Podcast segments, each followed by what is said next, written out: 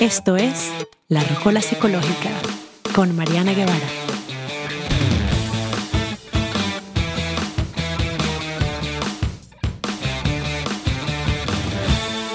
Hola, buenas tardes, rocoleros. Hoy venimos nuevamente con otro temazo que nos pidieron mucho a través de, nuestros, de nuestras redes y que a mí me encanta porque trabajo todos los días en la consulta y en la vida personal Ah, y además es uno de esos temas que está de moda. A mí me encanta cuando la psicología, se pone de moda, sale del consultorio y está en la boca de todo el mundo, porque yo creo que la psicología debería ser una materia obligatoria en, la educación eh, escolar de nosotros, ¿no? Tiene poco sentido llegar a la adultez y tener que reaprender a ser humanos. Pero bueno, aquí vamos. Tema de hoy, los límites.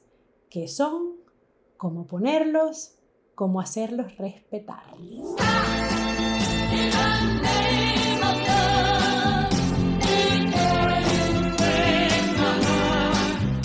Voy a ponerte unos ejemplitos aquí para ver cómo te resuenan. Uno, me cuesta horrible decir que no. Siempre termino involucrada en cosas que no quisiera hacer, que no tengo ganas, pero no me atrevo, no puedo decir que no. Me cuesta increíble pedir ayuda a tengo muchas dificultades en reuniones expresando mis opiniones y si las expreso mm, y alguien las ataca o no está de acuerdo, uf, me cuesta muchísimo sostener mi punto. me cuesta mucho pedir ayuda y mucho menos eh, puedo o soy capaz de exigir mis, mis derechos. Mm, por el otro lado, soy una persona bien pushy, me encanta empujar al otro hasta lograr lo que yo quiera, salirme con la mía, me encanta eh, infringir un poco los límites, las normas, a ver hasta dónde puedo llegar.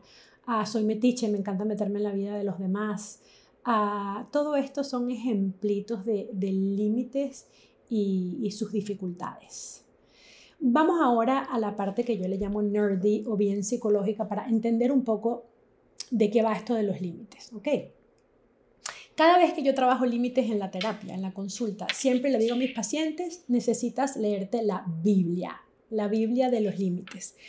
Y esto es un libro por una colega terapista llamada Nidra Glover y su libro se llama Set Boundaries, Find Peace, How to Reclaim Yourself. No sé si está en español, eh, pero estoy segura que sí. Búsquenlo, yo en Amazon o en donde ustedes consiguen sus libros. A veces en YouTube hay audiolibros eh, gratuitos, se los súper recomiendo. Ella explica muy bien qué son los límites, cómo se forman los límites en la infancia, los diferentes tipos de límites y cómo ejercer o poner o hacer cumplir límites en las diferentes áreas de la vida, profesional, personal, pareja, etc. Así que no se lo pelen. Pero les voy a dar mi versión cortita y, resumida de cómo trabajar con límites. Yo les hago siempre a mis pacientes este ejemplo. Imagínate que tú eres una casa, como te, como te dé la gana. Visualiza tu casa, una casa de un piso, de dos pisos, un townhouse, un apartamento, una mansión, imagínatela, ¿ok? Ahora imagínate que dentro de tu casa está todo lo que es importante para ti. Estás tú primero, tu seguridad, tu bienestar, tu paz, tu tranquilidad, la de los tuyos si tienes familia. Están tus bienes más, más apreciados. Eh, y quiero que te imagines y que pienses cómo tú proteges esta casa. Y que seas honesta, honesto, revisando. ¿Eres una persona de estas que tuviera las puertas de la casa abiertas de par en par, no hubiese ni ventanas, que sencillamente la gente entra y sale cuando le da la gana? Puedes estar tú en la sala viendo televisión y de repente viene un vecino y sencillamente se va directo a tu cama y se acuesta, o viene eh, una persona y abre tu nevera y así, tu, tu casa no tiene ningún, ningún, ninguna protección, eh, no te importa que, que te invadan, eh, lo sientes normal, natural. A este tipo de escenario es lo que, lo que Nidra Glover le llamaría límites porosos, que tiene huecos, ¿ok? Tiene huecos importantes donde se filtra el asunto. Eh, un segundo ejemplo para esta casa es, bueno, wow, no, no, mi casa sí tiene puerta, tiene una puertica, tiene unas ventanitas que siempre están abiertas para que entre la brisa y la cierro si se pone fea la cosa. Afuera tiene una reja, a veces es una reja blanquita, chiquita, de esas como las casitas americanas, a veces es un muro de esos de ladrillo como los que tenemos en Latinoamérica, porque bueno, la cosa fea está afuera, a veces puede tener incluso una telita metálica y algunos sistemas de seguridad. ¿Ok? Eso sería un límite flexible, pues depende de la situación, es más o menos, ah, más o menos fuerte. Y un, tercer tipo de límite sería aquel en donde no, mi casa es una muralla, yo vivo en un castillo, castillo medieval y mi casa tiene una muralla y alrededor tiene un pozo lleno de cocodrilos y tiene además francotiradores en cada ventana, porque yo no quiero que nadie entre, no me quiero compartir con nadie ni que nadie me conozca. Esto sería un poco lo que se llama los, los límites rígidos. Tú Cuéntame, ¿cómo te ves? ¿Estás en dónde? ¿No te importa que nadie entre o si te importa pues no lo puedes evitar? No, no, tú tienes tus buenas defensas y puedes abrir y cerrar tus puertas cuando es necesario o al contrario estás como Rapunzel en, el, en la torre porque no hay manera que nadie llegue a ti. Esto es importante y lo vamos a revisar más adelante. Ok, vamos a ver qué más nos preguntan sobre este tema. Mariana, explícame paso a paso cómo poner los límites.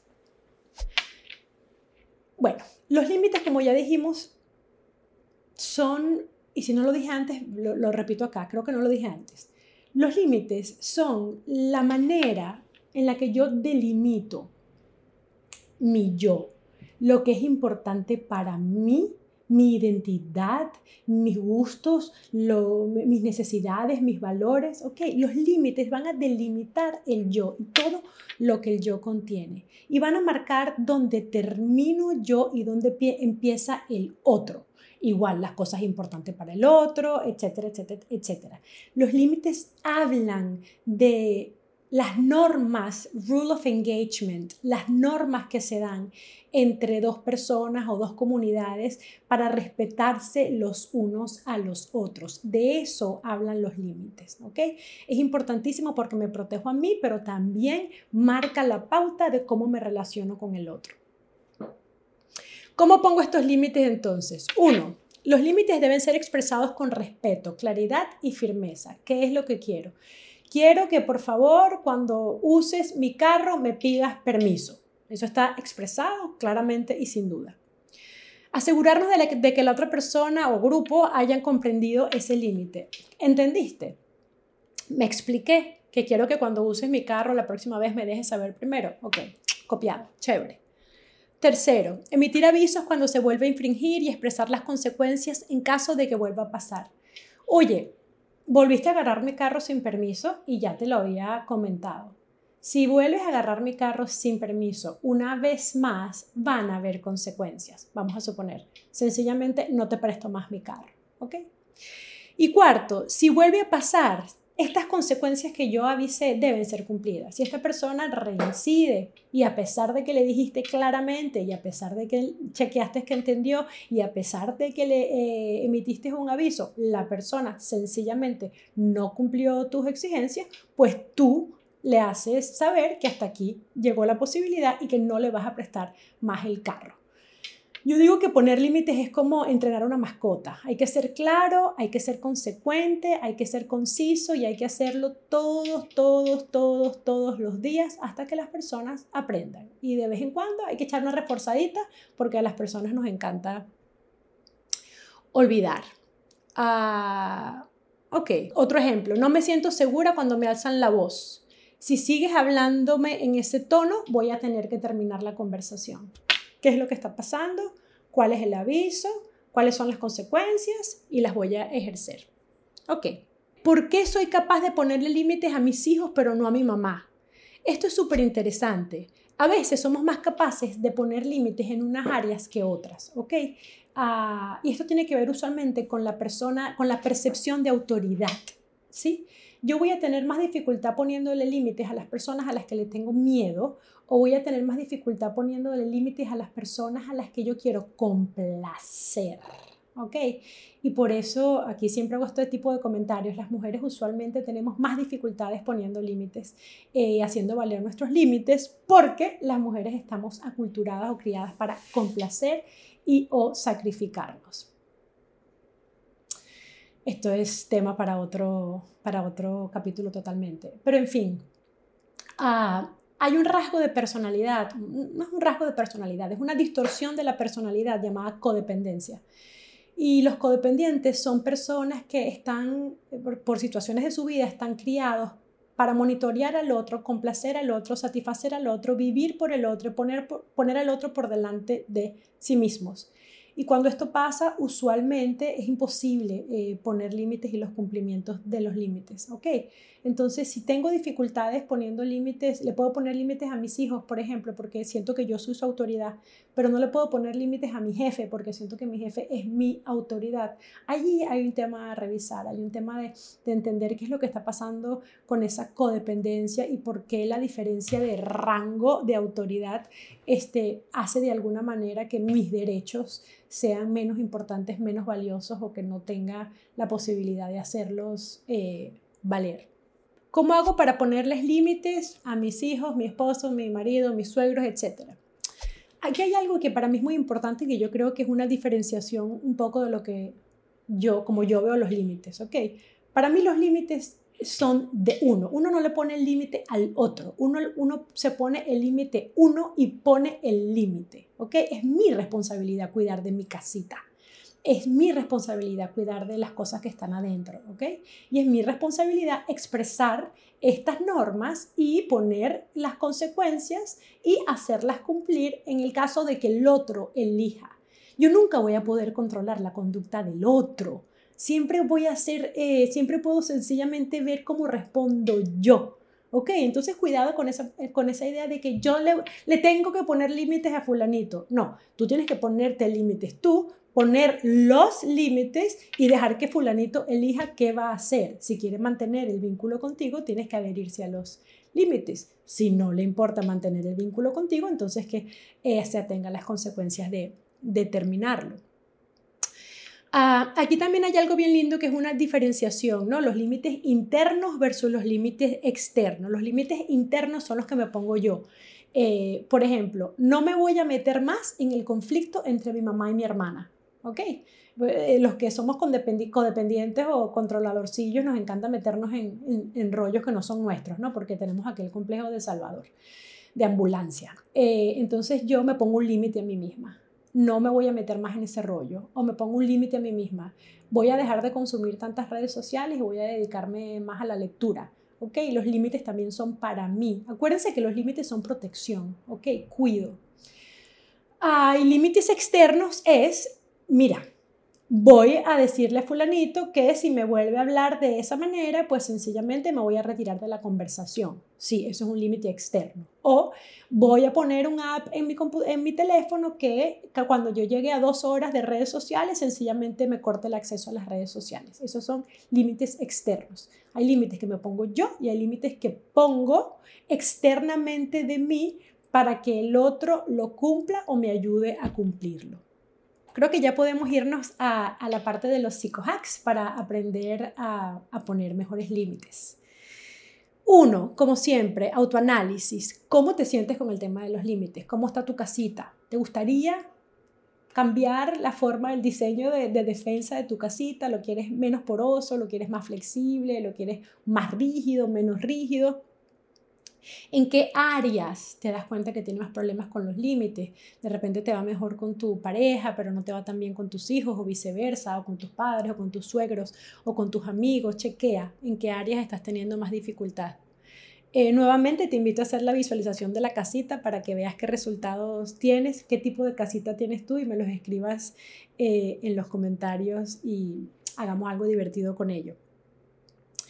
Siéntete, siéntete a hacer tu declaración de límites. Así uno tiene que sentarse a pensar cómo quiere uno que lo traten los demás y cómo quiere uno tratar a los demás. Nuevamente, estas cosas quedan como en transparencia, uno no las piensa y son tan fundamentales haz tu decálogo, tu norma de, cómo ser tratado, así como las normas del buen oyente y del buen hablante, pues haz las normas de, cómo quieres que te traten y cómo quieres tratar al otro. Yo, por ejemplo, para, compartir con ustedes, eh, en el tiempo he aprendido dos eh, normas de oro para mí. Una dice, not my circus, not my monkeys. Algo así como, eso no es mi circo, eso no son mis monos, yo no soy la dueña de ese problema, así que no me meto. Yo creo que muchos tenemos dificultades con los límites internos. Entonces, comencemos por ponernos límites a nosotros mismos, a protegernos a nosotros mismos. Y mi otro límite, que es el límite que pongo, que yo pongo para las personas a mi alrededor y ellos eligen si lo cumplen o no, es match my effort. Es yo doy un montón en las relaciones y espero un montón eh, no en el mismo, no esperas por peras o manzanas por manzanas, sino valórame. Si no me hace sentir valorada, por ejemplo, o sea, yo soy bastante particular con el tiempo. Si yo te doy tiempo y tú me embarcas, no respetas mi tiempo, cambias de opinión, cambias de planes, ya para mí eso te, te aviso, te informo, te dejo saber. Las personas a mi alrededor saben que soy bien estricta con esto soy conocida por ser una nazi de esto, te doy tres warnings, al tercer warning, te prometo que nunca más voy a hacer un plan contigo, porque es un límite para mí. ¿Ok? Yo me encargo de que mis límites se cumplan. Expresa claramente tus límites y averigua sobre los límites del otro. Nunca preguntamos a los otros cómo quieren ser tratados, qué les gusta, qué no les gusta, cuál es un deal breaker. Si hiciéramos esto al principio de cada relación de pareja, uy, nos lleváramos tanto mejor en las amistades, en los vínculos de trabajo. No demos por sentado en las cosas, preguntemos, oye, ¿cómo te gusta a ti ser tratado? Averigua. Ah, es nuestra responsabilidad para tener relaciones más maduras, maduras, inteligencia emocional, madurez emocional, más sanas y más armoniosas.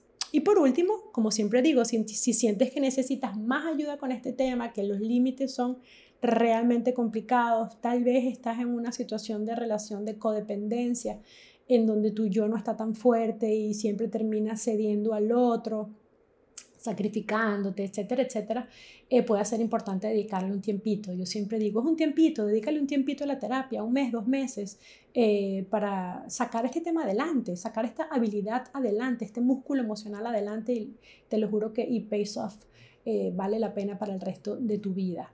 Nuevamente, como siempre, a través de nuestras redes, síguenos en arroba la rocola psicológica, Instagram, ah, tenemos un email, la gmail.com, de donde, por donde tú obtienes tu podcast, eh, Apple Podcast, Spotify, YouTube, déjanos tus comentarios, déjanos tus preguntas. Eh, y nada, pues con gusto de seguir hablando de esto y de muchas otras cosillas más. Te dejo por ahora. Un besito. Bye.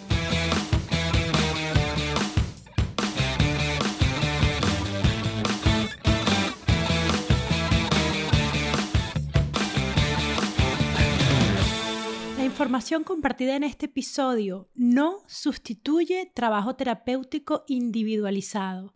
Por favor, ve a terapia.